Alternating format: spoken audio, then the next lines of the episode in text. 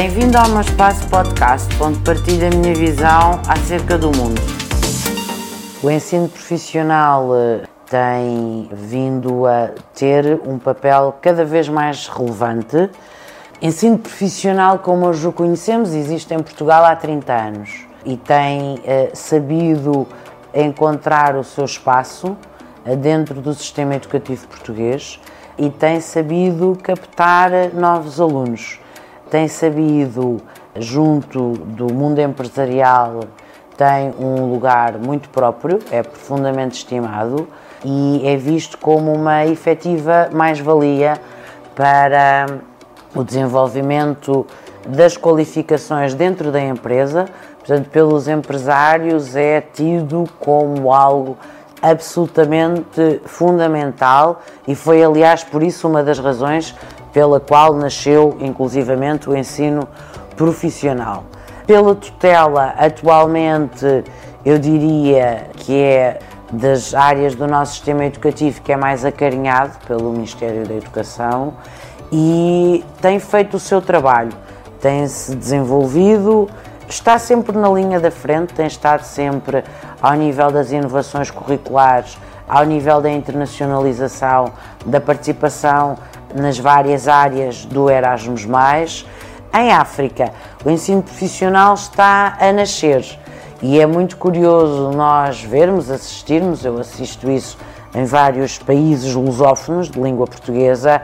a grande apreciação, a grande, eu diria, esperança que as autoridades têm no ensino profissional, como se fosse uh, o, o,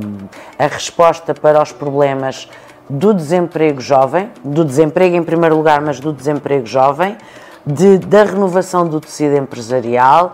e de conseguirem que os jovens fiquem na escola. Uh, nestas sociedades, o abandono escolar uh, tem níveis que não encontramos em parte nenhuma da União Europeia e muito menos do nosso país, e portanto, para as autoridades é um desafio constante conseguir que terminem a escolaridade obrigatória e que estejam o dia todo na escola. Portanto, o ensino profissional vai dar essas respostas. Por outro lado, é muito interessante ver que, junto das empresas e das câmaras de comércio que operam nestes países, o ensino profissional é acolhido de braços abertos e nós estamos a assistir a uma velocidade, eu diria, estonteante ao desenvolvimento do ensino profissional, sendo que na grande maioria dos países, é preciso uma forte adequação do ordenamento jurídico ao ensino profissional que não existia. Não é? O caminho legislativo que nós percorremos em Portugal, mercê da nossa entrada na à época Comunidade Económica Europeia, União Europeia, em virtude de todos os desenvolvimentos, agora é preciso fazer esse caminho lá. A União Africana dá muita importância ao ensino profissional